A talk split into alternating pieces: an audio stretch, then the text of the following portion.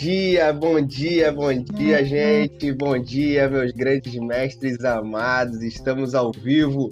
Gostaria aqui de cantar rapidamente um parabéns para você nessa data querida. Muitas felicidades, muitos anos de vida. Grande mestre João Alberto. Barreto.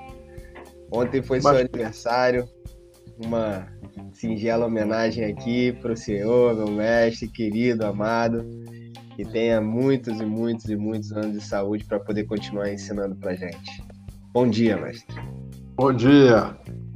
O meu coração ele aplaude momentos onde você pela pela pelo, pelo pela a leitura da reciprocidade de afeto é uma coisa formidável no ser humano. Isso me inspira, compreendeu? Dentro, vamos dizer assim, de um pessimismo que eu tenho no meu projeto chegar ao centenário, compreendeu? E vou chegar lá. Então, esse problema do aniversário, quem faz o aniversário são os meus amigos, os meus queridos irmãos. Todos vocês são meus queridos irmãos. Tá? E no momento desse, meu coração é que agradece, compreendeu? Eu não posso nem bater palmas também, porque eu estou segurando, eu gosto de falar segurando o meu, o meu iPhone. Mas, para começar o dia com os aplausos dessa brilhante equipe de grandes mestres, pessoas que têm no seu íntimo a simplicidade e não o nariz erguido, levantado. Não! Todos nós somos iguais. Porque Deus é, é único. É único, não é? Eu que Deus é, é uma, um fenômeno quântico, porque ele deu início à humanidade. Então, eu só tenho a agradecer a vocês e, e aproveito a oportunidade de agradecer também a todos aqueles que estão nos assistindo, que muitos deles, compreendeu? Me, me enviaram, passei o dia inteiro aqui recebendo telefonemas, recebendo informações, compreendeu? É? Do Rickson, do Rório, da Kira, quer dizer, dos irmãos valentes. Quer dizer, isso enche o coração de um homem que está numa fase existencial ainda de aprendizagem, porque todos nós somos aprendizes do que vem por aí, hoje e daquilo que vem depois. Então, dentro de uma visão, vamos dizer assim, existencial, existe um passado, um futuro e um presente. Mas para nós, o presente ele é inspirado pela presença dos nossos jovens brilhantes que estão aí, daqui a pouco estão recebendo faixa vermelha como grandes mestres. É só isso que eu queria colocar, compreendeu? Com muita alegria. Muita alegria mesmo. Pode ter certeza disso. Pode ter certeza disso. Bom dia então a todos. Pessoal, compartilhem essa live aí com todo mundo, se inscrevam no canal, curtam aí no Facebook, compartilha com todo mundo aí para poder a gente atingir o máximo de gente vendo as histórias desses grandes mestres aqui e o conhecimento que, olha, é inacabável. Vô, como é que você tá? Bom dia. Eu tô perfeito, ótimo. Ah, nessa alegria toda aqui, do, do, do, aniversário ontem do meu, meu irmão. É, a paz é um negócio fantástico, porque esse jovem, João Alberto Barreto, que eu conheço ele jovem, desde jovem até hoje jovem, é um negócio fantástico. E depois, a, a, sobre outro aspecto, é a questão. Eu ontem fazia uma live e eu comentava o pessoal amanhã, às 11 horas da manhã, vocês têm que estar presentes, porque é uma forma de aprendizado, é uma forma de, de visão de cada um dos, dos presentes e isso vai trazer uma contribuição enorme para o seu enriquecimento cultural.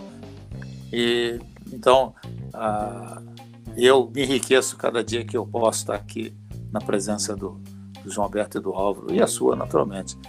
Tá? Mas João Alberto, meu amor, você está dentro do meu coração. Tá?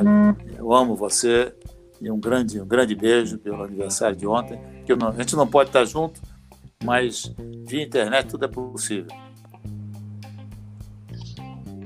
Que lindo, meu. Pô, que Muito obrigado, querido. Muito obrigado. Que lindo, emocionante. Mestre Álvaro Barreto. Bom dia, bom palavras? dia. Bom dia a todos.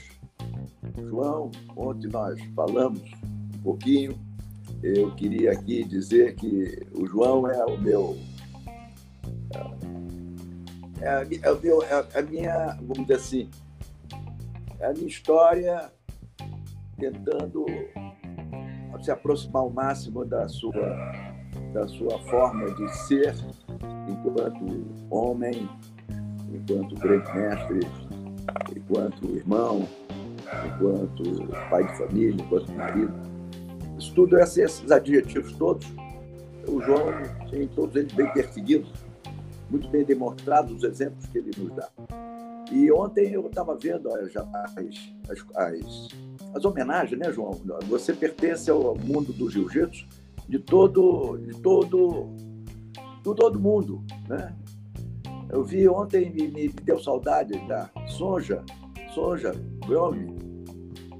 A Sonja é filha do Carlos Grace, que foi criada pela Margarida, irmã da Uneica, irmã da Geisa, da Sonja, esses, esses, grandes, grandes nomes que eu fui criado, e o João também, mandando uma homenagem a você, João.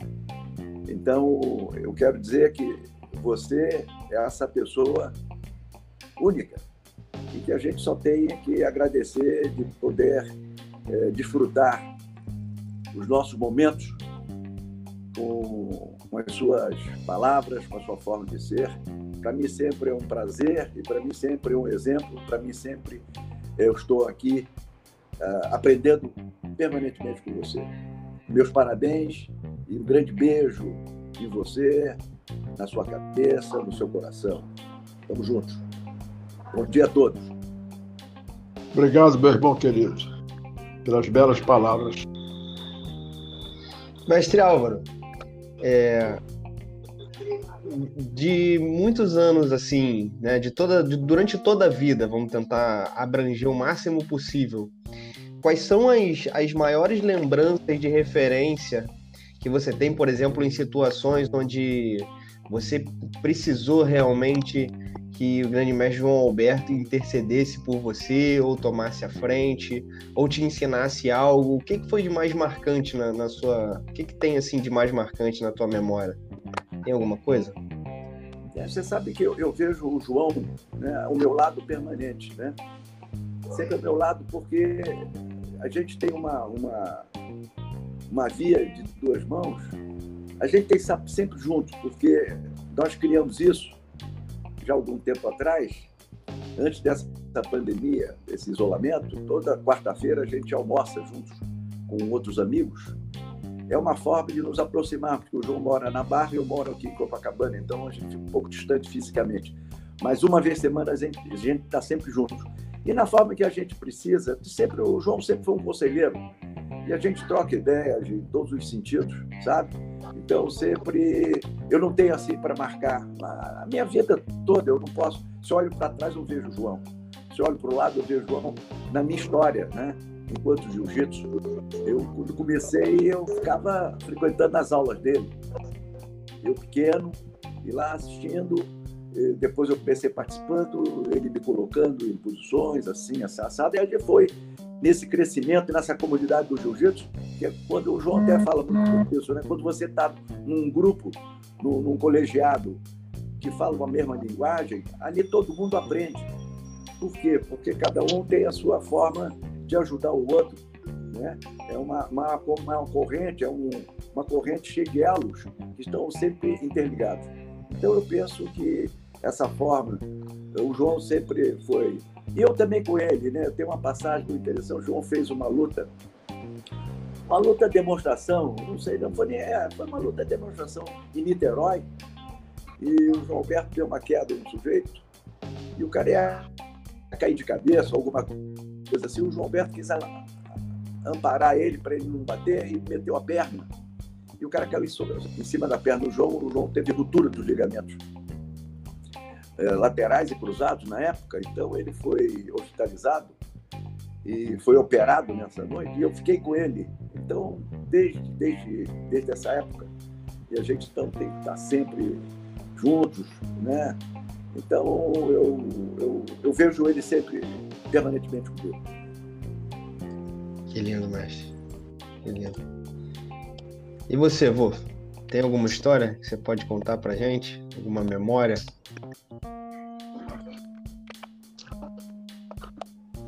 Tá.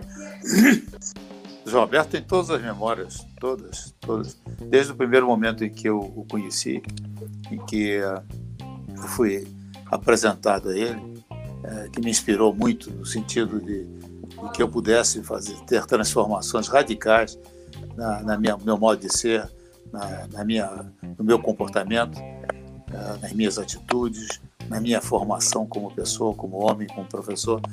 Então, a sempre foi uma inspiração fantástica. E como nós estivemos juntos a vida inteira, desde, desde, desde, desde muito cedo, a, a, fizemos coisas juntos, muitas coisas juntos, tivemos muito, muita, tivemos muita participação juntos em, em situações incríveis. Então, a, é sempre, foi sempre uma, uma inspiração. A, intervir, como você chegou a colocar, é o seguinte: ah, eu, aí eu não me lembro. Ah, eu me lembro dele me dando um pito. Uma vez a gente estava nos Estados Unidos, em Washington, ele queria fazer uma demonstração em frente ao obelisco, e eu disse para ele, João nós vamos ser presos, não, não dá para a gente. Não, você tem que, nós temos que ir, nós temos que ir, tem que fazer. Eu digo, João nós vamos ser presos, rapaz, eu não vou, eu não vou me meter nessa, nessa gelada.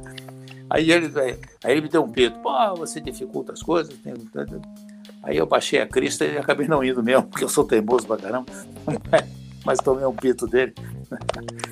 Mas, uh, mas ele sempre foi um, um, um, irmão fantástico e uma pessoa extraordinária que. Uh, hoje, Roberto, o negócio é o seguinte: hoje está tanto elogio que uh, vai, seu coração vai explodir, mas não tem importância. Deixa ele explodir porque ele tem, tem uma energia, uma força gigantesca. Mas. Uh, Roberto, a participação dele na minha vida foi total. Ele era tão grande que a, a, a Helena, a minha primeira mulher, uma vez disse para mim, antes da gente casar, ela disse para mim assim: Eu acho melhor você casar com o João Alberto. Você vive com ele para todo lado. Ai, por acaso a minha avó, a Helena, que figura, que boa, essa foi muito boa. Mestre Alberto,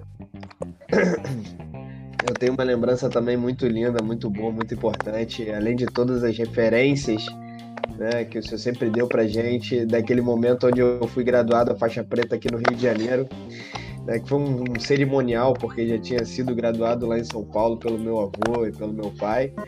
E aqui a gente fez uma demonstração e você estava aqui com o mestre Álvaro, com meu avô, com todo mundo. Aquele momento ali foi inesquecível também para mim. Realmente, a sua presença nas nossas vidas é, é algo muito, muito importante, grandioso, é algo que muda a, a nossa cabeça, o nosso pensamento, não, né, não só em relação ao jiu-jitsu, mas em relação a tudo. Eu queria também fazer um, uma referência aqui ao nosso querido mestre Ricardo Libório, que está aqui acompanhando a gente, e também desejando um feliz aniversário. Então, quem não sabe, o Ricardo Libório é um grande ídolo, um grande nome, uma grande referência do jiu-jitsu. Está aqui mandando os parabéns. Obrigado, obrigado, mestre. Um beijão também.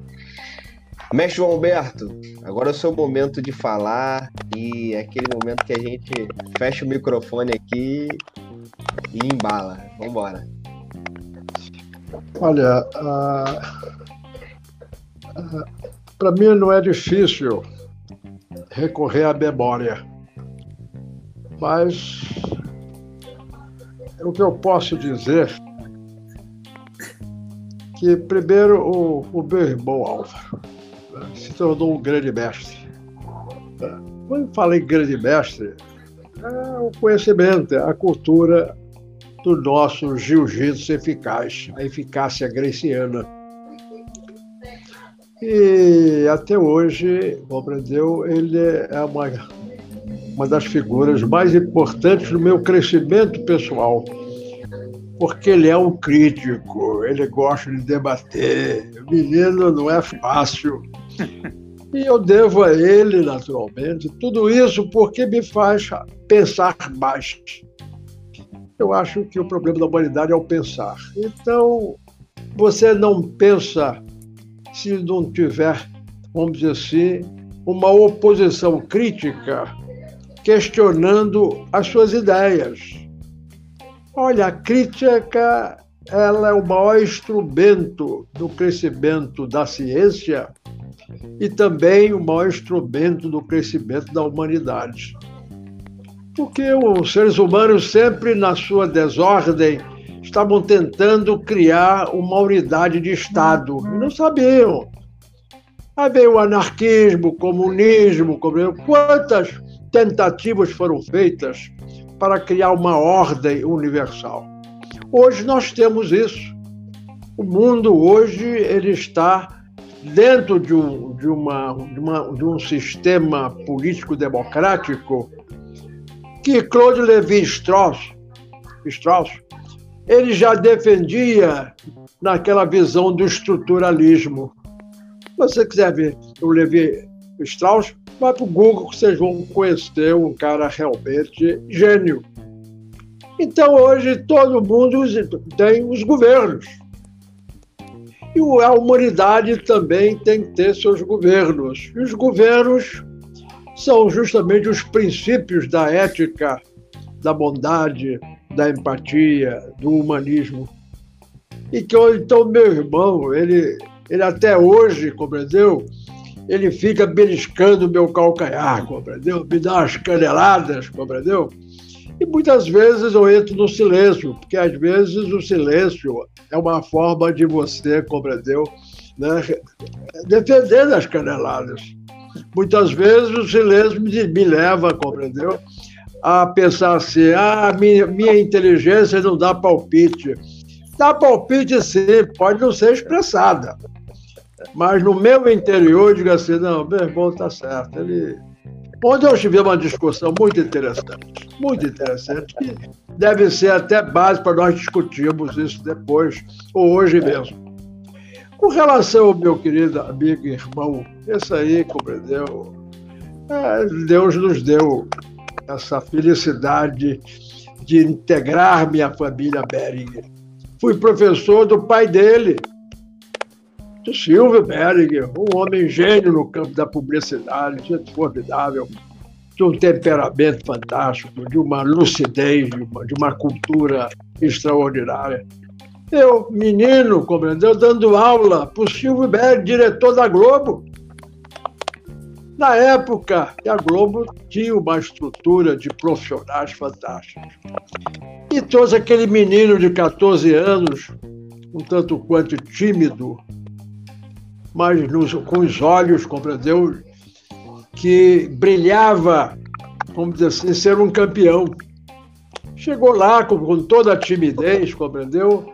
Se abrindo para poder aprender um sistema que eu estava ali já no, no, no, início de formação como instrutor. E você, de repente, algum tempo depois, que está, nós vamos para os Estados Unidos. Eu, Flávio e Barreiro, um grande discípulo que eu tinha, e fizemos nos Estados Unidos, fomos os primeiros a desenvolver um trabalho de publicidade do jiu-jitsu brasileiro, jiu-jitsu Gracie, o que foi esse jiu-jitsu que nós aprendemos. O nosso cartão de visita era a defesa pessoal. Sempre foi. Todas as exibições que eu fiz com o Hélio Grace foi através da defesa pessoal. E nós, eu, Flávio e Barrele, não só apresentávamos esse cartão de visita greciano nos Estados Unidos em 1963, Fomos os primeiros. a entrar nos Estados Unidos, fizemos uma reportagem que eu tenho, inclusive, compreendeu? Até no meu. Pode até mandar para vocês. Uma, uma, uma reportagem no Globo que nós fizemos do sucesso que nós tivemos nas nossas apresentações nos Estados Unidos. Olha que coisa fantástica isso. É o Flávio entende do meu lado. Não é atrás de mim, não, nem na frente, não. Do meu lado. É do meu lado. Não é? Então, ali, vamos dizer assim, essa viagem nos colocou numa condição fantástica diante de um jiu-jitsu que começava, entende, a engatinhar no campo internacional, como nós. Em 1966, mudando do Flávio para o Álvaro, eu, meu irmão Álvaro, meu irmão Sérgio, meu irmão falecido, acho que vive nos nossos corações, uma pessoa também extraordinária, compreendeu? Fizemos uma exibição no, no Hyde Park. No Hyde Park. E nós tivemos lá também, disse, ah, você pode ser preso também, mas ah, Londres, Inglaterra, eles são democratas. Eles vão ver uma coisa que nunca viram. Fomos para o Hyde Park fazer uma exibição, encheu de gente lá, compreendeu? E nós três de kimonos com kimono mostrando as nossas defesas de gravatas, de estrangulamento, de, de facadas, de pauladas. Uma coisa também extraordinária. Então, a, a, a vida, ela, ela tem como base a história. A história. Nós somos seres históricos do universo do jiu-jitsu. Né? E estamos hoje também, vamos dizer assim, aprendendo muito no seu programa. E o seu programa é um programa de debate. E o homem só cresce no debate. O homem só cresce com a crítica. É isso que nós temos que promover. Né? Façam críticas, meus amigos. Não fiquem preocupados, não. Nós não vamos brigar com ninguém. Pelo contrário, nós vamos agradecer porque a crítica é o maior instrumento de crescimento humano. Então, estou aí à disposição de todos, entende? Muito agradecido pelas belas palavras de todos vocês. Muito obrigado. Maravilha. Viu, Ian? Eu fazer um reparo na colocação do João, quando ele diz que eu dou, eu dou umas caneladas. Eu só dou beijo, eu dou caneladas. eu, eu tenho uma, uma admiração e essa ligação com o João que vocês podem até entender. Nós estávamos no Japão ele me levou ao Japão numa das idas dele, que já foi várias vezes, e levando lutadores brasileiros para participar de, de, dos eventos. Foi Pride, né, João? Era Pride, né? Ou outros, outros, outros eventos japoneses. E, e uma vez nós acordamos de noite eram quatro horas da manhã lá e quatro horas da tarde aqui no Brasil. Então nós acordávamos como se fosse, nós estávamos adaptando o fuso horário. E aí a gente conversando, né, tocando as ideias, porque nós ficamos separados durante muito tempo, porque o João saiu de casa com 15 anos, eu tinha, eu tinha 8 anos. E a vida foi eh, se desenvolvendo e depois de 15 anos ficou na Academia Grace a vida inteira, e voltava enquanto estudante, e depois ficou internado, dando aula o dia inteiro, estudando. Então a gente. Eu só fui voltar e final de semana, assim, claro, ele ia lá em casa, estava com a gente, dormia lá, levava os amigos. E a gente então teve uma, uma vida distante, muito próxima. Então, as experiências que a gente tem são as experiências fabulosas. Essa que o João fala do, do, do, da Inglaterra, de Londres, o João sempre foi assim, né? Fazer uma, colocação, apresentar aquilo que a gente tinha de melhor e o que nós fazíamos, que é o jiu-jitsu. Então, nós tivemos o maior prazer de poder apresentar essa, essa arte marcial magnífica que a família Grace nos deu a grande oportunidade e o João nos deu a oportunidade de seguir essa, essa, essa linha, né? esse espaço que ele criou para a gente, para mim, para o Sérgio. O Sérgio também é uma grande lembrança que eu tenho, que está lá em cima no céu que é meu irmão mais novo, meu irmão caçula, que deu muito, me deu muito trabalho quando pequeno. porque ele era danado, ele era pavio curto, então eu tinha que controlar ele, mas de uma generosidade, de um coração maravilhoso do Sérgio, sempre foi, como irmão, como, como amigo, como tudo. Então, uma vez eu estava na casa dele, e eu acordar, tomando café, e eu disse para ele, Sérgio, você está tomando muito remédio? Ele disse ah, mas eu tenho vários, eu tenho colesterol alto, eu tenho isso, tenho aquilo. Eu digo, mas você tem que tentar mudar isso. E realmente o Sérgio não conseguiu se livrar dos remédios. A gente sabe que o remédio ele cura uma coisa e realmente é, não faz bem para outras. E eu, na minha vida, nessa convivência com a família Grace, que é a família da não doença, né? a família da saúde, naquela época com o regime que a gente fazia, só se alimentava de coisas boas. Então, isso tudo é, me faz é, estar junto com o João. Ele é responsável disso.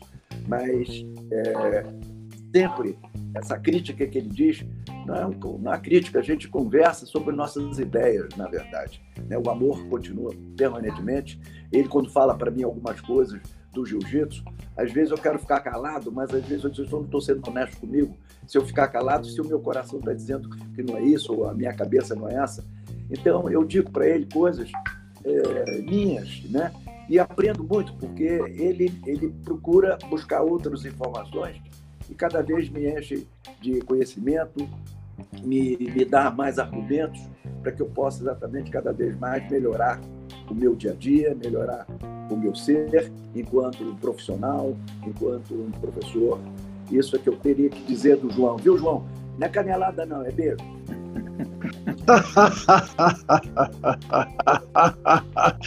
eu sei que não são caneladas, mas essas caneladas são necessárias para você acordar. Não, se você não recebe as caneladas, você acaba se acomodando. O homem não pode se acomodar, não.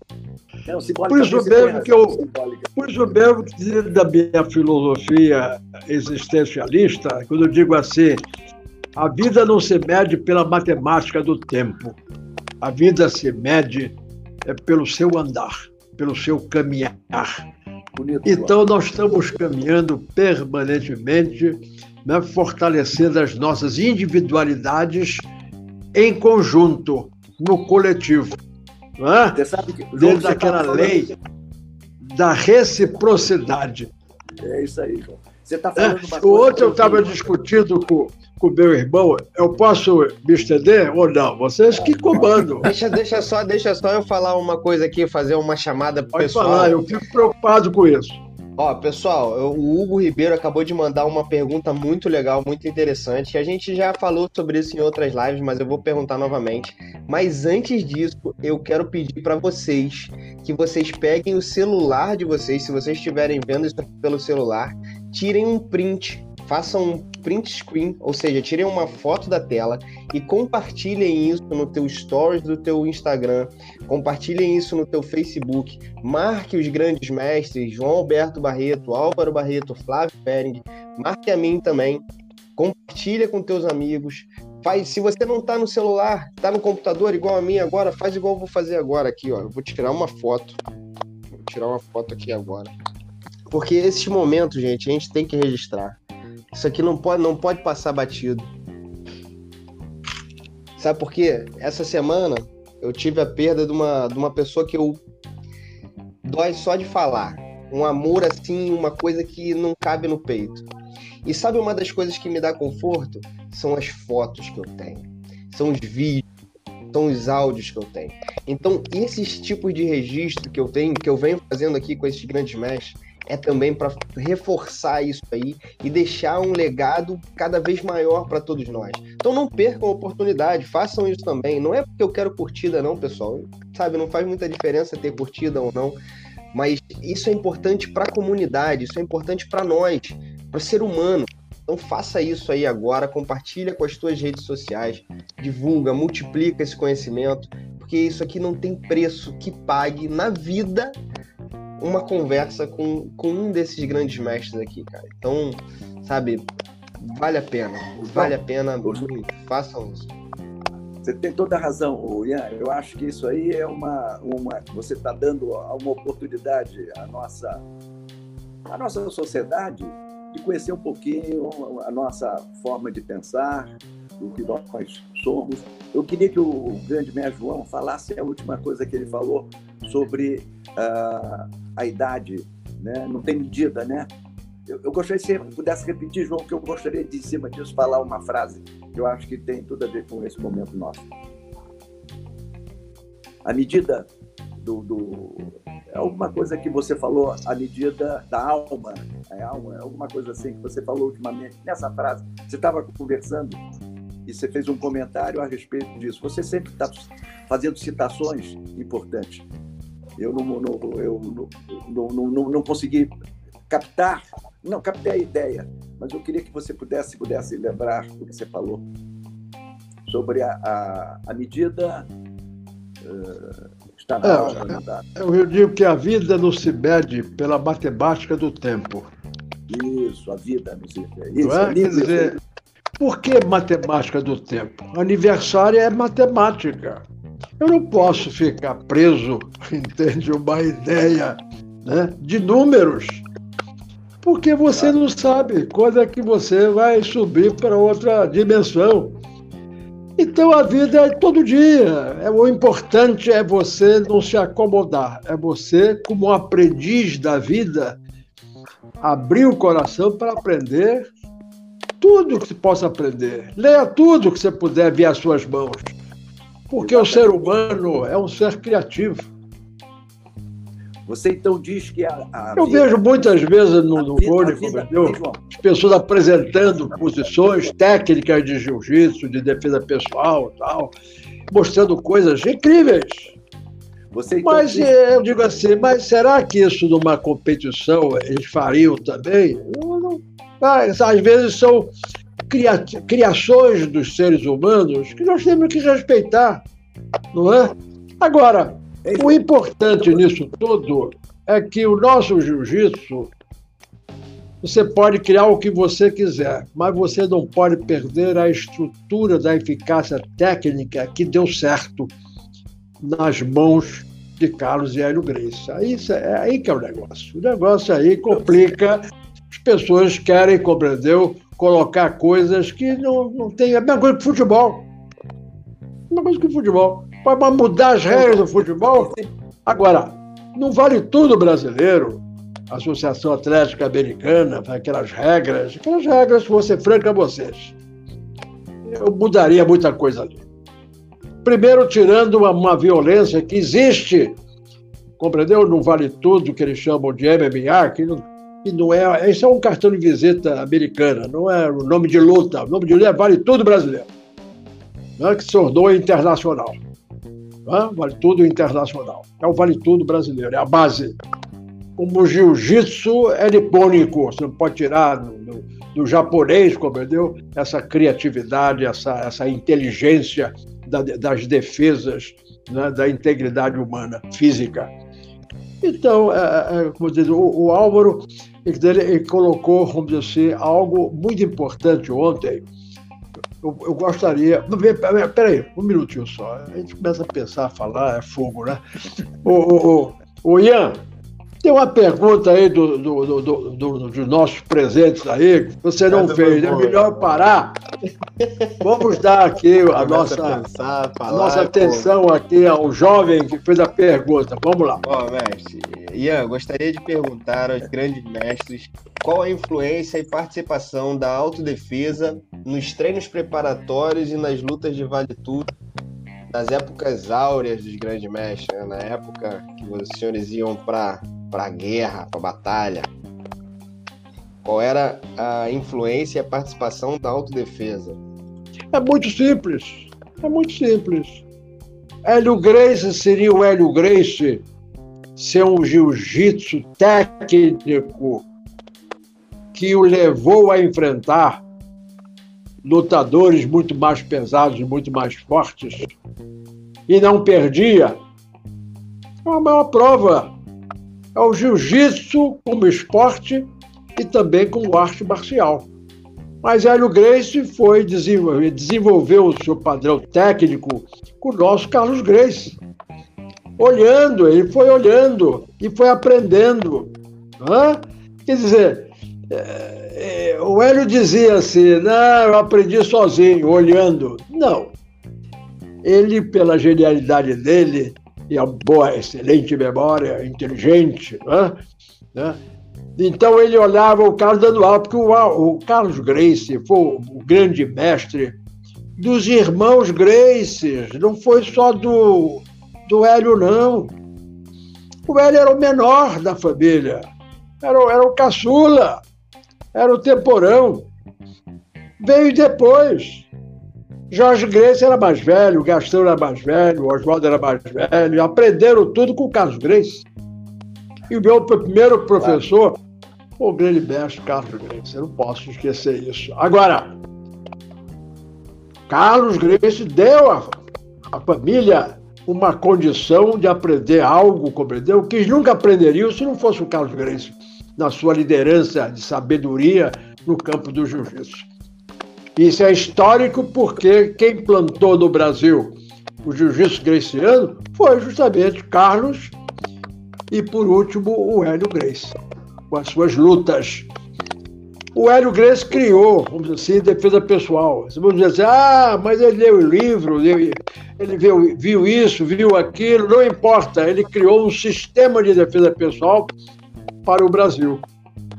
Né? Facadas, pauladas, pontapé, ele que criou isso. Agora, se ele só soubesse isso, ele não seria o Hélio Grace. Ele foi o Hélio Grace porque ele foi para o front, o front das competições de jiu-jitsu, grandes lutadores de estrangeiros. Fred Herbert, entendeu? Ono, entendeu? Geomore. E foi lutando com esse pessoal todo com 63 quilos uma prova da eficiência, da eficácia greciana, é? nas mãos de um, de um homem magro, que não tinha muita energia, compreendeu? Com 63 quilos.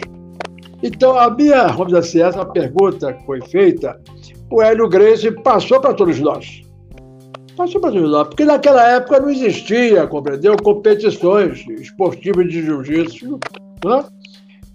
Quando eu fui em 1951 para a Academia Grace, Carson Grace já era campeão de jiu-jitsu primeiro, da primeira competição oficial que houve no Rio de Janeiro. Ele foi o campeão. E o Pedro Emetério foi vice-campeão desse campeonato. Mas ninguém fala sobre isso. Em 1950 foi o ano, entendeu? Que ocorreram muitos fatos políticos e fatos, compreendeu, no campo esportivo. 1950. É? Nós temos aquela tristeza, compreendeu? Da perda ah, do campeonato mundial aqui do Brasil, do Brasil, do, do futebol. Uma tristeza. Mas Cássio Grace foi o campeão naquele dado momento. Agora. Perdoa-me, dá licença, mestre. Rapidinho. Agora, Rapidinho, mestre. Me perdoa, me dá licença. Me perdoa, desculpa. Não, queria te interromper, não, mas é que a gente teve um, uma ação inusitada aqui. E queria convidar o meu tio-avô Luiz Fernando Bering para entrar aqui, porque ele apareceu aqui embaixo. Eu acho que foi meu avô Flávio que convidou você, tio. Seja bem-vindo. Como é que você tá, tio? Ah, tá ótimo, né? Estamos bem aqui. Morando aqui no interior, cara. Isso, é isso né? Saí dessa confusão de São Paulo uma coisa aí. Estamos aqui em Santa Rita, do Passa Quatro. Você já teve, você teve no sítio uma vez, né, Ian? Sim, sim. E... Só que eu não estou mais no sítio, né? Eu vendi o sítio, agora estou aqui na cidade. Fiz uma casa aqui na cidade. O Flávio esteve aqui já comigo, bem gostosa. E aí a gente vai levando a vida aqui, né? Maravilha. Tio, é, um minuto só. Yeah. Seja bem-vindo, Luiz Fernando. Conheci muito esse menino na época. É. Ele era um menino explosivo, menino explosivo, a diferente do Flávio. Né? Ele, é. ele era. É, se ele fosse, veja bem, fosse, continuasse, fosse lutador, seria um grande lutador. Porque é, ele tinha uma têmpera, compreendeu, de briga, de luta. Somente isso, viu, Luiz Fernando? Foi um grande prazer recebê-lo em nosso grupo aqui. Eu estava vendo vocês falando, eu, eu lembrei de um fato. É, isso aconteceu mais, mais de uma vez. O, eu um faixa marrom lá no, na academia para desafiar o Hélio. Aí o Hélio disse: Olha, eu estou ocupado, mas vai aquecendo com esse menino aqui. E aí me botou deitado e botou o faixa marrom dentro da minha guarda. Quando o Hélio voltou, o marrom já estava quase de roupa para ir embora, porque não ia ter condição de lutar com ele, já tinha perdido. Então, é gozado essa coisa, né? Dizer, eu lembro ainda de fatos assim da academia, que foi muito bom. Foi uma época muito gostosa. No final da tarde, a gente comia laranja, queijo catupiry, goiabada. Era, era, era uma loucura aquilo lá. Era muito gostoso. Então, tem umas coisas que eu, que eu lembro.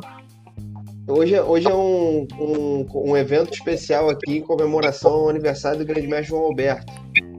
Ah, mensagem, parabéns. Que mensagem que você gostaria de deixar aí pro, pro nosso querido João Alberto, Alberto, parabéns. Pô, você tá bem, tá com uma cara ótima. E muitas felicidades para você ainda, que você ainda possa passar esse seu conhecimento aí por muito tempo ainda pro pessoal. É, o, o, o, Luiz Fernando, eu não tenho muito o que ensinar, não, mas veja bem, a nossa integração aqui eh, intelectual do jiu-jitsu, né, todos nós crescemos juntos, né?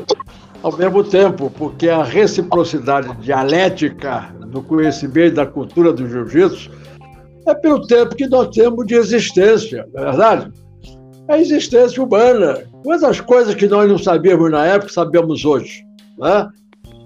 O Flávio, quando eu fui aos Estados Unidos com ele, eu chamava ele de dificultoso, porque o, o, o, o Flávio ele era muito cauteloso das coisas, compreendeu? Ele não, não queria correr risco, compreendeu? Mas ele aprendeu a correr risco, compreendeu? E chegou onde chegou, compreendeu? Então, então eu quero dizer, é, é uma grande satisfação ver o nosso amigo Luiz Fernando participando hoje dessa live. Muito grande, muito grande, de coração. Muito obrigado pelas suas belas palavras.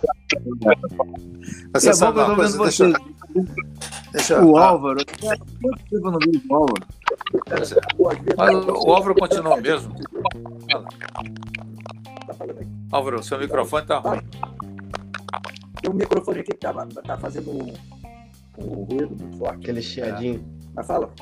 Você sabe o seguinte, eu, a, a, já que o meu irmão entrou aí, é, e o João Alberto fez algumas referências também, o fato é o seguinte, o, o meu irmão o Nando, ele, ele era o, o, cara que eu queria ser, né? Porque, em primeiro lugar, eu era medroso, tímido pra caramba, e o Nando era o valente, ele, ele, ele encarava qualquer coisa, sabe? A, a, era, e era um grande, um grande atleta em tudo, ele jogava basquete bem, jogava vôlei bem, jogava futebol bem, jogava, sabe? E, e, e lutava bem. Ele era aluno do Vídeo, ele lutava bem pra caramba, era excelente, excelente praticante de jiu-jitsu, excelente lutador. Cara, ele para mim era assim, a minha referência, eu digo, eu tenho que ser igual a ele. Mas o, o, o fato é que eu fui mais perseverante, aí fiquei nas, no jiu-jitsu até hoje. E ele resolveu tomar outros rumos na vida, mas a, a, o, o Nando foi. E o Nando é que me, é que muitas vezes me chamava a atenção é o seguinte, vem cá, o, o fato é o seguinte, esse camarada aí, você tem que pegar ele e dar umas covas nele. E eu, eu ficava meio reticente e tal, será que eu faço tal? E, e acabava fazendo porque ele, ele me botava na roda, né? Ele assim, vai, vai, tem que ir. Aí eu ia. Enfim, aí eu aprendi a, a ir sem receio. Mas deixa eu falar sobre o Luiz Fernando. Né? O Luiz Fernando tem uma passagem nossa na minha criancice, na Academia Grace. Ele está citando aí, realmente, na hora do lanche era muito bom, né? Tinha tudo, né? Tudo aquilo que o jovem gosta, que a criança gosta. Doce, né? laranja, frutas. Então a gente se alimentava muito bem no momento que estávamos lá, nos nossos horários de, de, que o tempo nos dava, né? Porque a gente não tinha aula, a gente passava vários, várias horas na Academia Grace. E ali assistindo aula de um, assistindo aula de outro, participando de um, de outro. Então, o Luiz Fernando me traz essa lembrança. Um grande abraço, Luiz Fernando. Prazer enorme ver você. Que seja, esteja muito bem. Prazer estar com todo mundo aí, né? Todos vocês juntos aí, que é uma maravilha. A lembrança ótima. Você, você lembra, na época, é, lembra, né, o, o, o, o Carlos e o Hélio é, faziam eu disputar é, entrada, ingresso de cinema, eu tinha que ganhar do Reison. O Reison, ele tinha, tem mais ou menos a mesma idade, era o mesmo tamanho e tal. E aí o Carlos e o Hélio botavam para lutar com o Reison, e nós dois, diziam, olha, quem ganhar vai ganhar um ingresso do Cine Hack, uma coisa assim, no cinema. E era uma luta, e a gente ficava horas lutando e nada, não acontecia nada. A gente ficava, e não conseguia ganhar um do outro. Era um, um sufoco. Mas era uma. Era sempre isso. Tinha sempre, sempre. Quando a gente aparecia, um dos dois pegava a gente e disse assim: ah, vocês vão lutar, vão ganhar o um ingresso. E botavam nós dois para lutar ali. Mas era gostoso. Foi uma época boa, gente. Eu estar tá com vocês aí, vendo vocês, cada um com uma cara melhor do que o outro. Você também, Tio. Pelo amor de Deus. Obrigado pela sua pois é, participação é, especial, tá, Tio? Ok, um abraço para vocês, beijão a todos aí. Viu? Um beijo enorme. E foi ótimo vocês. Foi, foi ótimo. Tá bom? Foi ótimo, foi ótimo mesmo. Obrigado, tá? Beijo. beijo. Grande abraço, tchau. Grande abraço. Ah, tchau. Eu queria fazer uma, uma, uma provocação aqui. Uh, não, não, não, não, sei se eu posso chamar de provocação, mas o fato é o seguinte: é, com, com essa, com essa com esse enclausuramento, quer dizer, o fato de você. Então você tem acesso à internet o dia inteiro, né? Então eu tenho visto umas barbaridades na internet e eu queria levantar esse assunto com o, o João Alberto e o Álvaro. É o seguinte: pessoas uh, na internet fazendo demonstrações de técnicas de autodefesa. Olha, eu acho isso um crime. Primeiro, porque são absolutamente ineficazes. Segundo, que está tudo errado do seu ponto de vista prático e de, eficácia, de, de, de eficiência e eficácia. E outro aspecto é o seguinte: como é que a gente pode coibir um negócio desse? Como é que a gente pode evitar que isso seja uma contaminação e que as pessoas estão vindo? Eu vi, eu, de ontem para hoje, eu vi uns quatro ou cinco, não só exclusivo do Brasil, não. Eu vi da França, eu vi da, da, da, da Bélgica. Meu caro, é um absurdo a pessoa se propor Primeiro, dizer que é capaz de, e segundo, demonstrar coisas que são absolutamente é, impossíveis de serem realizadas. E terceiro, se forem realizadas, tive um que eu vi hoje, o cara dando aula para criança e mostrando uma barbaridade, quer dizer, um, um, aquilo nenhuma criança fará, até porque é inapropriado da maneira como a pessoa estava mostrando. Então eu, eu, eu me revolto com isso, todo dia eu me aborreço é, eu, quero, eu quero passar por cima, mas não consigo, porque eu acho isso criminoso. Eu acho que está induzindo as pessoas a terem uma visão distorcida do que deve ser feito por pessoas competentes, capazes e, acima de tudo, responsáveis. Enfim, está aí o assunto no ar. É, é, é, muito bom falar sobre isso. Duas coisas que Flávio falou. O nosso jiu-jitsu está, vamos dizer assim, não é o mesmo uma mesma estrutura de eficácia greciana. Ele teve uma está sendo desconstruído no tempo. É como eu digo há, vários anos que o nosso jiu-jitsu hoje é para fortes e não para fracos. Perdeu-se o princípio. O princípio greciano, greciano foi justamente o jiu-jitsu para fracos. O Hélio era o maior símbolo justamente né, desta eficácia, pelo nível de desenvolvimento de eficiência que ele adquiriu, se mostrando nos ringues, compreendeu? Aqui veio. Ontem eu discutindo com o Álvaro, compreendeu? Né? É, nós estávamos discutindo sobre o problema da defesa pessoal, compreendeu? E do jiu-jitsu em si, como esporte e como arte marcial.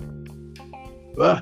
Diga assim, vocês pelo, pelo, pela, pelo Zeitgeist, pelo espírito do tempo. O Zeitgeist é um termo alemão muito utilizado na ciência com uma mudança, vamos dizer assim, ideacional, social, cultural de um, de um povo.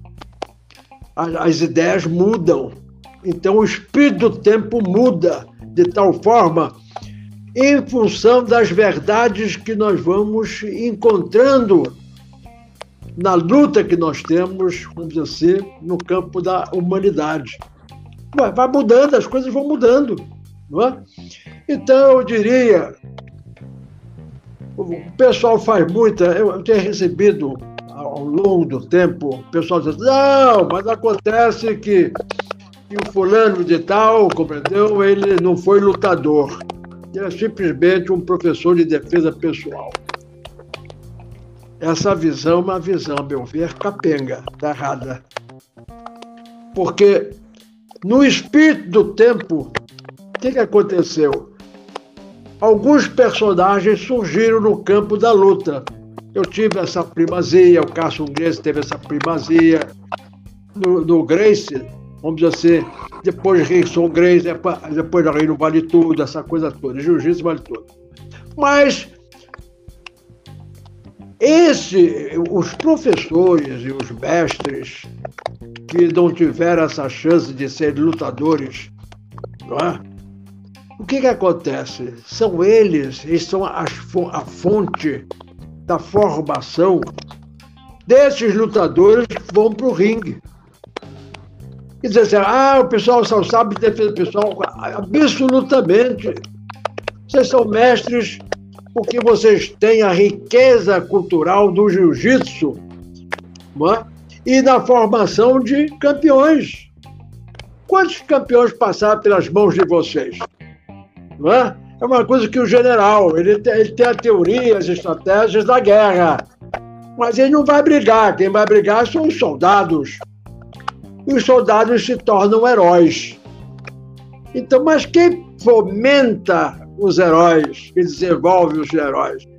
São justamente os grandes mestres, aqueles que chegaram a um nível de conhecimento e cultura do jiu-jitsu, que promovem justamente aqueles que vão ser colocados no ringue para mostrar a eficácia do que, dos que, do, de que aprenderam com os mestres, grandes mestres. É? Então, a posição que eu falo eu não faço nenhuma diferença, porque é a mesma coisa que um cientista teórico, compreendeu? Não é? Ele não vai para o campo experimental, mas eles têm que levar para se tornar ciência, para se tornar uma lei, eles têm que ir para o laboratório, fazer a experimentação, compreendeu? Para poder saber se é verdadeiro ou não aquilo que eles estão fazendo. Um a teoria e outro a prática experimental do que está sendo feito. Hélio Grace foi a prática experimental, mas o Hélio tinha as duas coisas. Ele foi um grande lutador e também um grande mestre, compreendeu, no campo da ciência, da, da, da, da, da psicologia, junto com o jiu-jitsu, do ensino, ele como um grande mestre. E veja bem, a nossa cartilha foi justamente essa. Não é? Então eu digo assim, eu disse para o Álvaro Álvaro, nós não podemos descurar os grandes mestres que não tiveram a chance de ir para a guerra, mas sim com seus ensinamentos, quantos campeões e altamente preparados para serem campeões, compreendeu? Vocês fizeram e continuam fazendo quer dizer, a inteligência, quer dizer, a sabedoria, compreendeu? E a genialidade dos teóricos, sem eles, não haveriam experimentadores, lutadores. Haveria. Não é? Einstein foi um gênio, criou a teoria da relatividade, mas ele foi para o laboratório e foi para aí. Não, não, de maneira alguma. Mas não foi. Então, eu digo assim, o problema do espírito tempo, Zeitgeist, uns se tornam os grandes teóricos, os grandes conhecedores, os cientistas da teoria, com as ideias, como Júlio Verne dizia. Uns pensam, outros executam. Então vocês pensam, são os pensadores do jiu-jitsu internacional. Então, com Flávio Belling, Silvio Belling, o próprio Álvaro vai aos Estados Unidos, aos Estados Unidos, vão para a Europa, desenvolveram, estão desenvolvendo um, um trabalho internacional. Quando o Flávio fala que o nosso jiu-jitsu está capenga, ele tem toda a razão. A criança, por exemplo, eu tenho várias ideias, temos projetos. E vamos discutir muito isso aqui, porque nós temos que discutir para poder ouvir outras vozes que podem nos alertar outros aspectos do, das nossas ideias. Nós queremos também aprender e aprendemos sempre com o outro. Será? Eu, quando converso aqui com a nossa com a nossa assistente de cozinha aqui da minha casa, quando eu tomo café, entendeu? Ela fala coisas e diz: Olha, você tem uma sabedoria fantástica. Eu aprendo muito com vocês. Ah, que é isso, professor? Que é isso? Eu, eu que aprendo com o senhor. Não, não vamos discutir isso aqui. Eu quero ouvir mais você. Olha coisa interessante você ouvir o outro.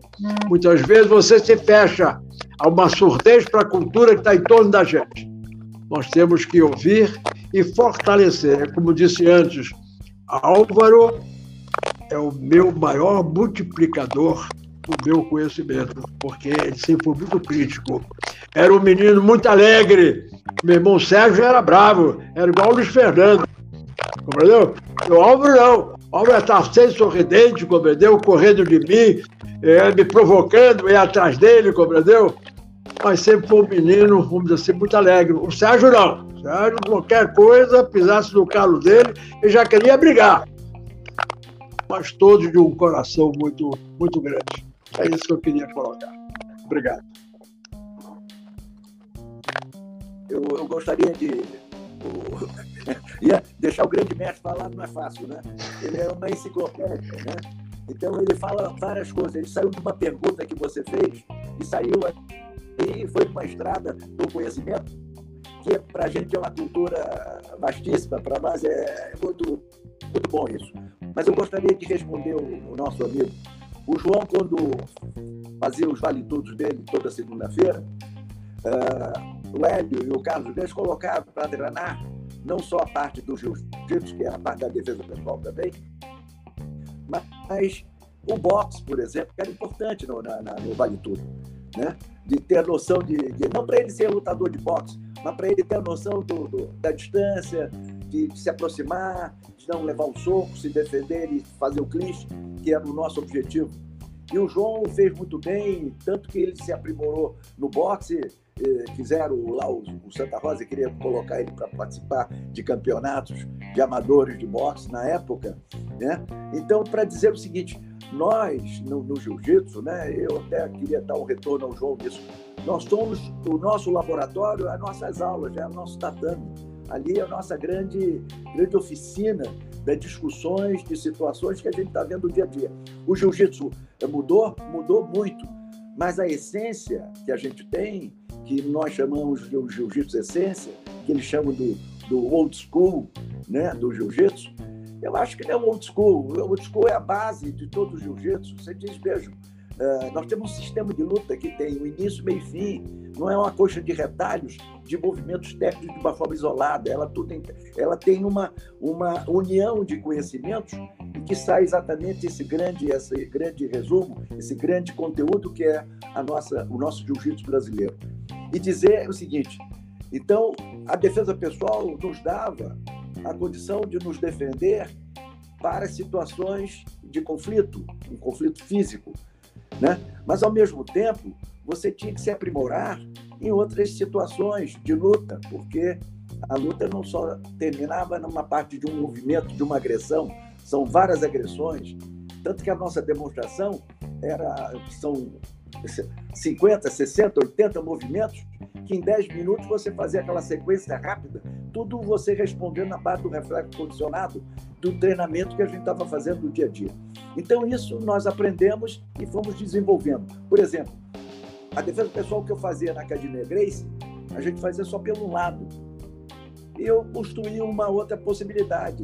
O meu aluno sempre se defendeu pelos dois lados. Eu agredi pelo lado direito e pelo lado esquerdo. Por quê? Porque às vezes você Claro que a gente sabe que 70% da população no mundo, nós somos destros. entendeu? E 30%, e, e, e 30 exatamente sinistros, né? Então, a, a, a defesa da, da, defesa pessoal, você se defender pelos dois lados, você vai fazer de uma forma bem natural e de uma forma com eficácia e eficiência que ela nos dá, desde que você faça o treinamento correto para aquelas suas defesas. Então, respondendo ao nosso amigo, você sempre, para qualquer situação, o nosso aluno está sempre preparado para qualquer situação de, de, de rua. E se for para a parte profissional, do Vale Tudo, do, do UFC, que tá, o Vale Tudo brasileiro, eles estavam treinando outras lutas também, para poder melhorar a sua, a sua, o seu condicionamento físico, não só específico do jiu-jitsu, mas também da parte da luta como todo. Porque é clichar, ir para o chão e continuar e finalizar o seu adversário. Essa é a sequência lógica da nossa luta. Então, é, é dentro dessa visão que eu poderia responder o nosso, o nosso é, ouvinte e que está nos assistindo. Perfeito, mestre. Bom. Eu? Sim, um minuto. Eu diria, eu gostaria de, de ver, eu gostaria de ter visto, compreendeu? O Álvaro de calção do Vale Tudo. Eu gostaria de ter visto o Flávio Bering de calção no Vale Tudo. Eu vou dizer uma coisa para vocês. Gostaria de ter ver os, os irmãos valentes também de calção no Vale Tudo. Eu vou dizer uma coisa para vocês. Eles seriam grandes lutadores. Não seriam, não, são grandes lutadores. Mas eles teriam uma dimensão no universo das lutas que outros tiveram. Porque eles reúnem uma, uma unidade, veja bem, de conhecimento cultural, defesa pessoal e bairros de jiu-jitsu esportivo que aprenderam. É o nível de eficiência técnica. Não é? Quer dizer, seriam campeões, vamos dizer assim, no campo do Vale Tudo. Que na época, como diz o do Zeitgeist, o espírito do tempo não deram a eles essa condição. É? Eu só queria deixar registrado que nós estamos aí com uma equipe, compreendeu, de, de grandes lutadores que não tiveram essa oportunidade. Essa, é, é só isso que eu queria acrescentar, somente isso. Perfeito, mestre. Uma outra pergunta interessante aqui. Qual a opinião dos grandes mestres sobre as academias onde os faixas pretas sabem berimbolo e não sabem defesa pessoal? O João pode responder. É, eu digo o seguinte: é, é, hoje eu, é, o que eu vejo, o sistema de defesa pessoal é o cartão de visita greciano. Tanto é que o Hélio Gracie, como dizer, das exibições que nós fazíamos na época, né, ele, apresentara, ele apresentava o sistema de defesa pessoal. É necessário, eu digo, é necessário. E é importante porque é o nosso cartão de visita. Agora, a formação como lutador já não depende mais de defesa pessoal. A defesa pessoal, você acredita, porque defesa pessoal é para defesa de gente leiga em cima do, do mais forte contra o mais fraco. É o leigo. Agora, a luta, ela, o indivíduo é desenvolve, desenvolve um, sistema de eficiência técnica contra de indivíduos, veja bem, em competições ou mesmo numa briga. Que o cara, os dois sabem jiu-jitsu, sabem lutas. Então o jiu-jitsu como sistema de autodefesa, veja bem, não, não, veja bem, deixando a defesa pessoal como nosso cartão de visita, nos dá a condição de enfrentar qualquer lutador, como o Hélio Gracie enfrentou. É? Eu tive uma briga na rua com o Mesnick, que era campeão, campeão mundial, que venceu o primo Carnera em Nova York, no Madison Square Garden. Né? Eu tive uma briga com ele na rua, que eu levei um tiro na perna. Eu, como, eu, que idade eu tinha? Eu tinha, eu tinha 19 anos, 20 anos. E com o meu jiu-jitsu, eu enfrentei um cara com, com, com 112 quilos, compreendeu? E ele não conseguiu me vencer. Não briga de rua, briga de rua. Então foi meu jiu-jitsu que me deu a condição, como lutador, de enfrentar um outro lutador. Então são duas coisas distintas, a meu ver, mas integradas. Duas coisas: defesa pessoal e formação como lutador. É? Duas coisas distintas. E a defesa pessoal tem que ser ensinado. Eu acho necessário ensinar, porque é realmente uma obra-prima do nosso grande Hélio Grace. E em homenagem a ele, nós temos que manter culturalmente esse trabalho. E que vocês estão fazendo, e muitos outros brasileiros fazem. Hoje, muita, vamos dizer assim, vocês fazem dentro da eficácia greciana, mas muitos que aprenderam, eles não tiveram uma, uma atenção, uma, uma orientação para manter a eficácia, porque isso foi transformado, compreendeu, num jiu-jitsu para fortes, tanto no campo da luta, como também no campo da defesa pessoal. Essa é a minha visão. Flávio, você quer falar alguma coisa? Eu quero voltar e falar isso exatamente isso. Eu falo para o João faz uma distinção da defesa pessoal e, da, e do esportivo. Se não houvesse defesa pessoal, não existiria jiu-jitsu. Então, o que acontece é o seguinte: a, o jiu-jitsu desportivo surgiu para a defesa pessoal por uma necessidade até do engrandecimento da luta, até pelo aperfeiçoamento dela. Tanto que quando houve aquele desafio do vale do, do pessoal da luta livre com o jiu-jitsu, é, eu fui assistir o treinamento do Carlos é que assumiu a liderança na época.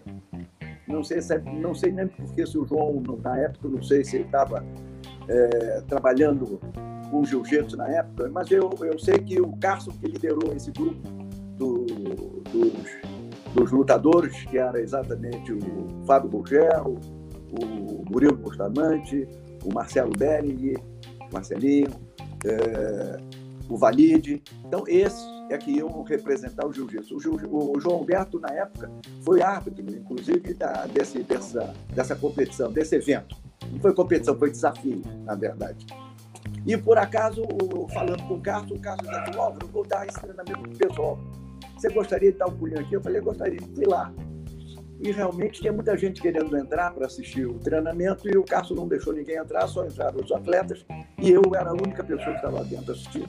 Fechou a porta e começou a fazer o treinamento, eles treinando, mostrando e tal, e eu assistindo. Quando terminou, o Carlos perguntou: você teria alguma uma sugestão?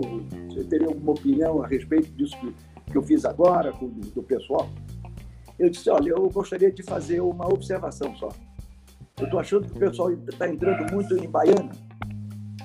E Baiana no Vale Tudo é meio complicado.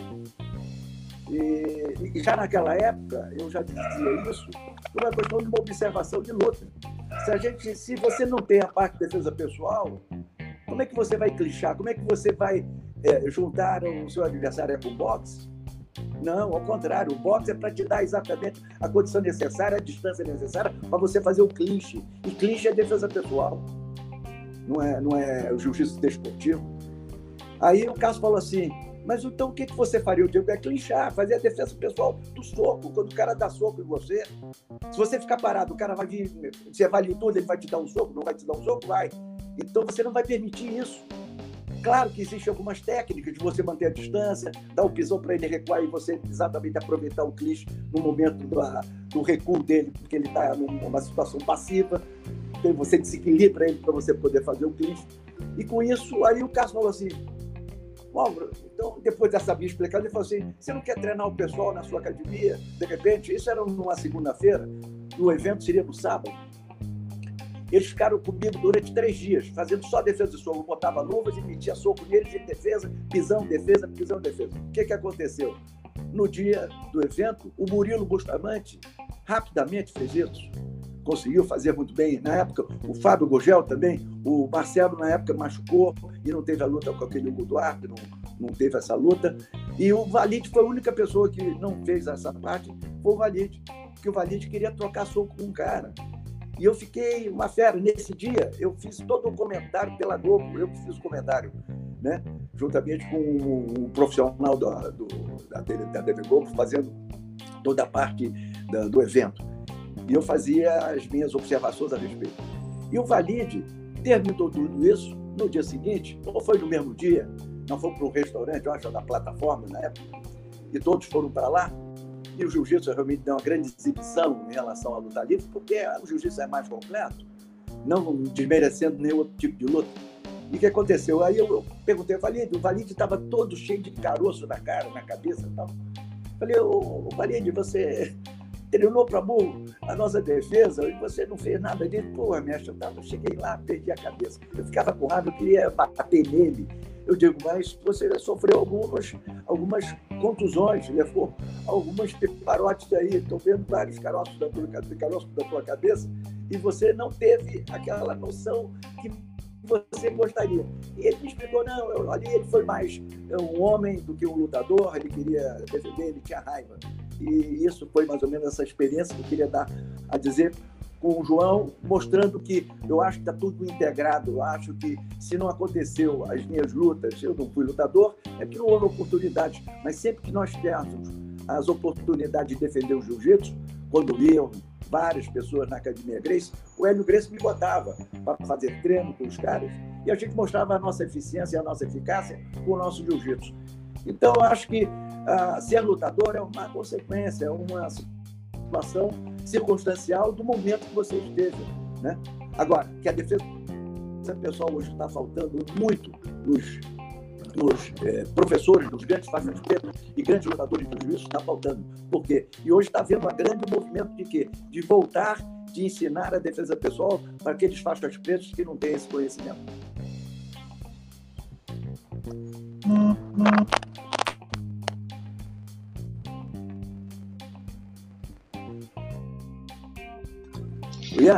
Nossa, foi assim, tão estarrecedor que a gente aqui, eu fiquei até meio pensativo aqui. Com... Sério, mas foi muito boa, muito boa a explicação, a história e, e, toda a demonstração. Eu tava imaginando toda a situação aqui, imaginando o Valide com a cabeça pipocada também. Ai, muita, muita história muito boa, mas. Ó, aqui o Dudu, Eduardo Maia, um amigo meu lá de Fortaleza, ele fez essa pergunta. É, grande mestre queria saber como era a graduação antigamente. Existia alguma forma de avaliação prática, tipo uma prova teórica e prática, ou essa avaliação era realizada no dia e no dia da academia, no dia a dia da academia? Como é que era feita, como é que era realizada a graduação na época que vocês treinavam ali com, sobre, sobre a tutela do, do grande mestre Hélio Grace? Como é que era feito isso? É, o que eu posso responder, me dando essa oportunidade, a Academia Grace nunca se preocupou justamente da faixa. Hélio Grace tinha uma faixa azul escura, compreendeu? Nós usávamos a faixa, vamos dizer, azul menos, menos escura. É? Quer dizer, nós fazíamos na academia competições entre os alunos. Imagina, a academia tinha uns 600 alunos, compreendeu? E, e nós fazíamos durante o ano dois ou três campeonatos, com medalhas, com taças, compreendeu? Era uma coisa formidável. As competições de jiu-jitsu surgiram dali da Academia Grace, que era a nossa Kodokan, que não existia em lugar mais nenhum primeira competição que eu vi de jiu-jitsu foi com o Cássio Grace, em 1950. Depois, em 1952, 53, com a academia, com a Kodokan brasileira, compreendeu? O Hélio Grace é? desenvolvia um padrão de, de treinamento, não só de defesa pessoal, mas também da formação de lutador, né? o jiu-jitsu esportivo, que é a base justamente da eficiência técnica do lutador, é o jiu-jitsu. É? Agora, no jiu-jitsu, a nossa compreensão, que nós, nós, nós fomos ensinados, começa, começava a luta em pé, não era no chão. Nós tínhamos que saber judô. É? Judô, tem que saber derrubar. Renegote, um haregote, o, o, o goche. É, existe uma série de, de, de tombos, de quedas, compreendeu? Que isso não se vê muito mais, não. Quer dizer, o próprio jiu-jitsu, retiraram praticamente do jiu-jitsu o judô. Hoje, as lutas nas competições, o cara puxa para o chão. Na minha regra, quem puxa para o chão perde ponto. A pessoa tem que aprender a derrubar. Faz parte da, do sistema de jiu-jitsu. Começa em pé e termina no chão. O próprio Vale Tudo brasileiro, o MMA, começa em pé. O que, que acontece? Se for para o chão, o cara manda levantar. Quer dizer, passou a ser, compreendeu, uma luta de boxe e pontapé. Como se fosse o K1 japonês, que era assim. Era luta de boxe e pontapé. No jiu-jitsu arte marcial, entra o boxe e entra o pontapé. O Álvaro está falando do clinch. O Hélio Grace, quer dizer, dentro da defesa pessoal, mostrou a importância de defender um soco. Não é? Isso, naturalmente, com o conhecimento de boxe que ele tinha. Ele gostava tanto do boxe, o Hélio, que botou o, o Santa Rosa e o Bandeirone para me dar aula de boxe, porque eu estava fazendo as lutas no, no, nos Heróis do Ringue, da TV Continental. Eu fui o único ali a aprender a, a, a usar o boxe como o Álvaro falou, compreendeu? O Santa Rosa queria me levar para o Campeonato Brasileiro. Mas, mas é como eu digo, jiu-jitsu esportivo e jiu-jitsu arte marcial, que é a integração do boxe e do pontapé. Né? De todas as lutas, e, e especialmente a capoeira. Porque não existe nas artes marciais orientais aquele que dá pontapé de baixo para cima. Quer dizer, o sujeito está na minha guarda, fora da minha guarda, eu posso usar uma série de pontapés técnicos, laterais, coice, etc. e etc. Quer dizer, então, essa é a visão em síntese que nós temos. Não é? Agora, não podemos é dizer assim, não, mas já a defesa pessoal, a autodefesa é mais importante, ou a luta do chão é mais importante. Não, não. é tudo integrado tudo integrado. Olha só, o jiu-jitsu técnico é para enfrentar as lutas técnicas contra lutadores. Agora, a defesa pessoal é para enfrentar leigos. A diferença é essa. Então, essa visão nós temos que implantar. Isso é necessário implantar, porque a cultura é essa, a verdade é essa, não podemos fugir. É como disse, Hélio Grace, no Ciro Hélio Grace, se você tivesse no seu conhecimento técnico da defesa pessoal, veja bem que hoje eu acho cartão de visita da família Grace a defesa pessoal, mas é um sistema que é o cartão de visita, mas ele não leva o indivíduo como uma formação de, de lutador. O lutador tem que ter formação como lutador, que é o jiu-jitsu acoplado do boxe acoplado do, do golpes traumáticos e do boxe. Essa é a integração. Perfeito, Nash. Se não tem o conhecimento da defesa pessoal, não poderia ser faixa preta, né? Eu diria, eu diria o seguinte: todos têm que aprender, compreendeu, defesa pessoal. Porque o professor pega um aluno, o aluno ele ele vai brigar com quem? Com o lutador? Não, ele, vai, ele pode ser agredido por leigos.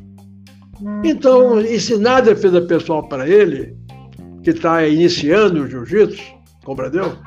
É uma coisa formidável. Termina o curso, 36 aulas que o Hélio dava de aula. 36 aulas, você está preparado para enfrentar um leigo. Pô, formidável. 30, 36 aulas? Que coisa formidável. Quer dizer, então você, menos um mês e meio, você teria já um cara formado em defesa pessoal, se desse aula todo dia. Está entendendo? Um mês, um mês e poucos dias. Agora, a formação de lutador, eu, eu, eu sempre, o Álvaro sempre me criticou, e essa crítica é formidável, Álvaro. Isso não é uma crítica em relação à sua liberdade de expressão. Né? Eu digo o seguinte: o, o, o, o lutador, eu em dois anos, com o conhecimento que nós temos, podemos transformar, veja bem, aquele leigo que tenha qualidades pessoais para ganhar uma faixa preta. Eu sou capaz de preparar uma faixa preta daqui a, a, em dois anos. E todos nós temos essas condições. Agora, passar oito anos para fazer uma faixa preta, que é isso? Isso aí é uma incompetência, a meu ver.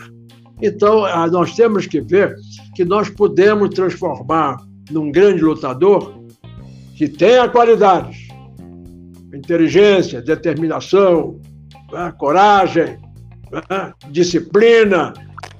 Né? É como se preparasse um soldado para a guerra. Passa dois anos na selva, compreendeu? Brigando, lutando, aprendendo as estratégias para se salvar numa selva. Os militares fazem. Os próprios americanos tinham uma pequena cidade na América preparando fuzileiros, preparando os soldados, preparando todas aquelas forças militares para a guerra. Compreendeu? Ali. Eles faziam, seria uma clínica, compreendeu? De guerra. Né? E eu, como eu digo, todos nós temos condições de fazer um campeão, ter um faixa preta, compreendeu? Em dois anos. Essa eu continuo ainda defendendo essa tese. Não sei se o Álvaro, compreendeu?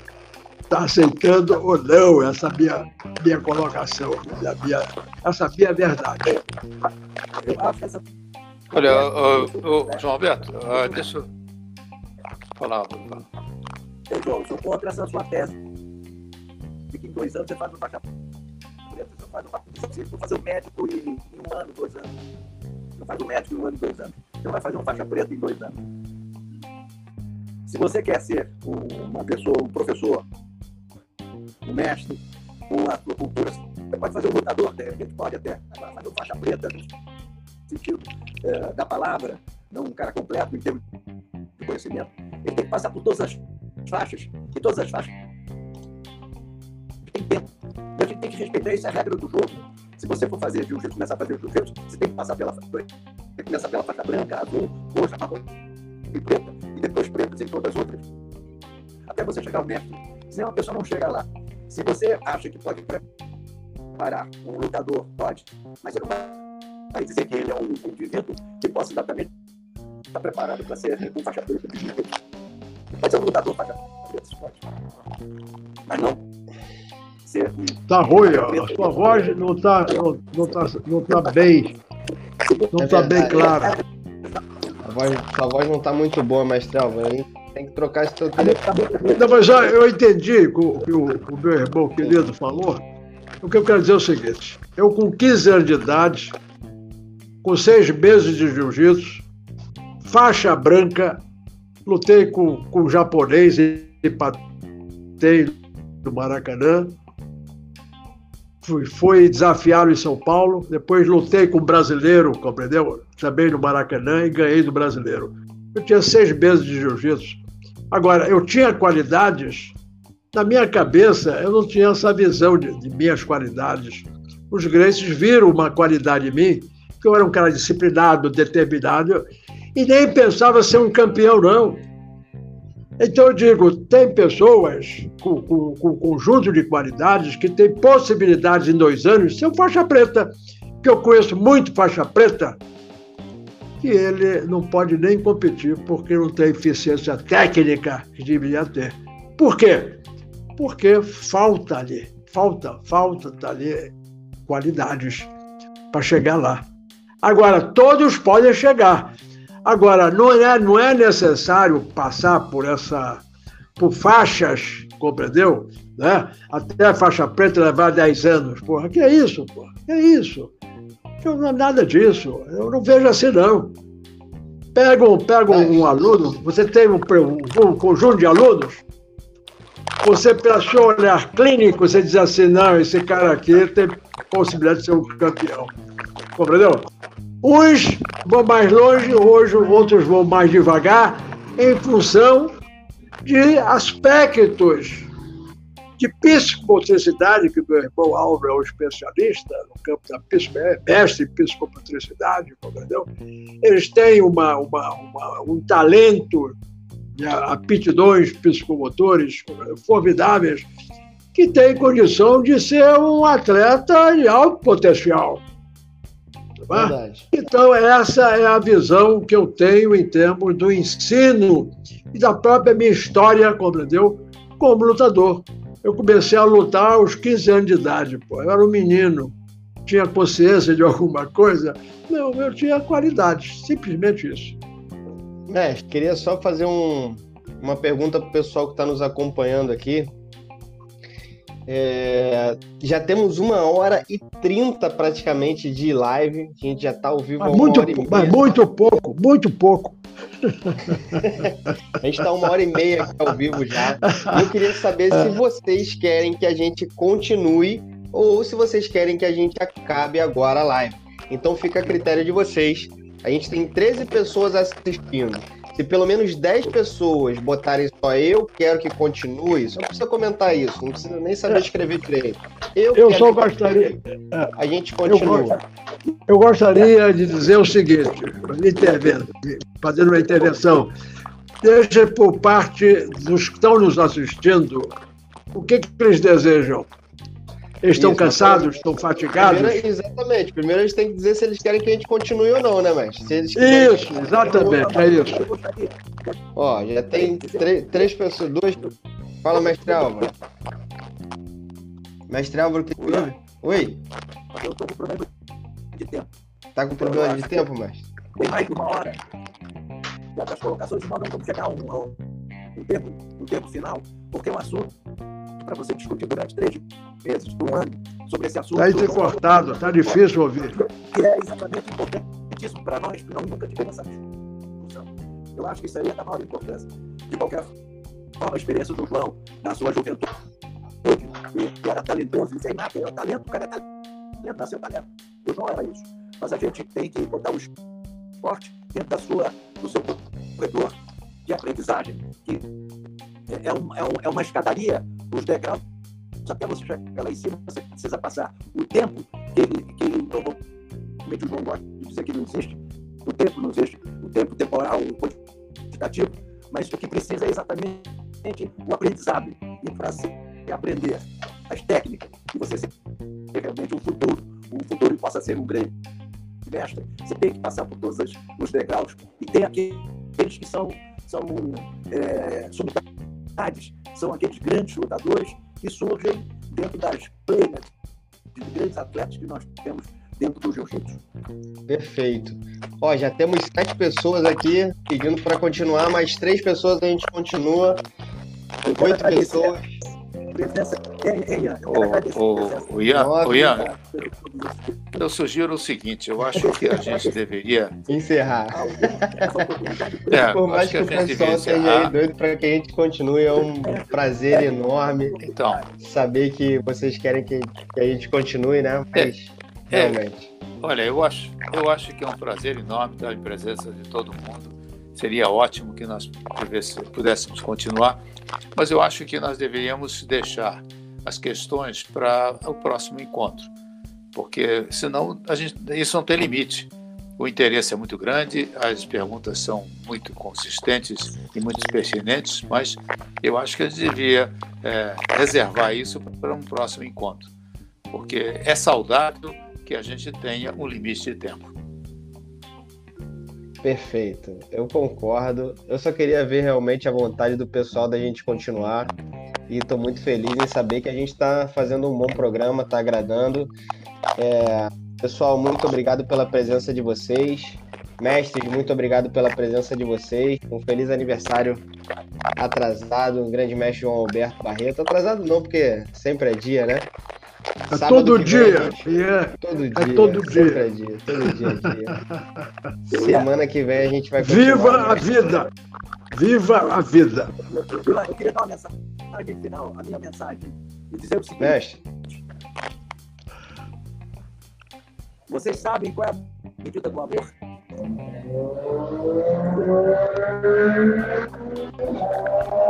Não, mestre. É o amor sem medida. Essa é a nossa mensagem. É a minha mensagem. Perfeito, perfeito. Mestre Alberto, é. queria encerrar com alguma mensagem sua? É, eu, o que eu diria é que eu fico muito agradecido no início desse programa, os aplausos que eu recebi por mais uma uma, uma fase da minha existência, né? e dizer que nós estamos todos aqui envolvidos na busca das nossas verdades. A coisa mais fantástica no ser humano é justamente chegar, vamos dizer assim, a conclusões mais próximos das verdades que estão em torno de nós. Muitas vezes nós não conseguimos enxergar. Então, a nossa equipe, os três mosqueteiros e o D'Artagnan, compreendeu? que é o Silvinho, e que é o, justamente nosso Ian, são os mais jovens, compreendeu? Eles fazem parte do enriquecimento do histórico, vamos dizer assim, das nossas vidas. Não é só o jiu-jitsu, não. É tudo que nós fazemos na vida em termos de cumprir com a nossa missão de o crescimento individual, nossa, nós, as nossas individualidades, eles dependem justamente daquilo que nós damos à humanidade. E é justamente o que nós propomos nesse, nesse programa. Levar aos nossos, aos nossos pupilos, aos nossos grandes amigos e companheiros de luta, compreendeu? O, o, a, as nossas experiências de vida então todos nós já estamos com as nossas verdades, são todas verdadeiras. Não é? Então nós temos que baixar a cabeça, fazer uma menção de respeito, entende, aos nossos grandes discípulos que estão aí assistindo, com seu tempo precioso para nos ouvir. É somente isso. Um grande abraço, um bom dia e mais uma vez obrigado por essa oportunidade, Ian. Você é um grande coordenador. É um grande craque, um grande faixa preta na condução dos nossos trabalhos. Obrigado.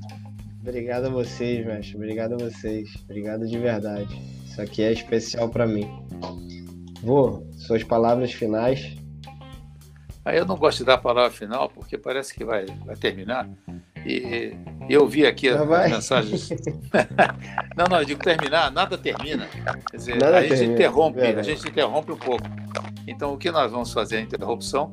Eu vi que todas as pessoas que se manifestaram pediram para continuar, ah, mas o fato é o seguinte: fiquem curiosos, manifestem a curiosidade, façam perguntas e contestações na próxima vez. Sábado que vem nós estaremos aqui com o maior prazer, com maior alegria e com a nossa, nossa possibilidade de contribuir para o entendimento de todos.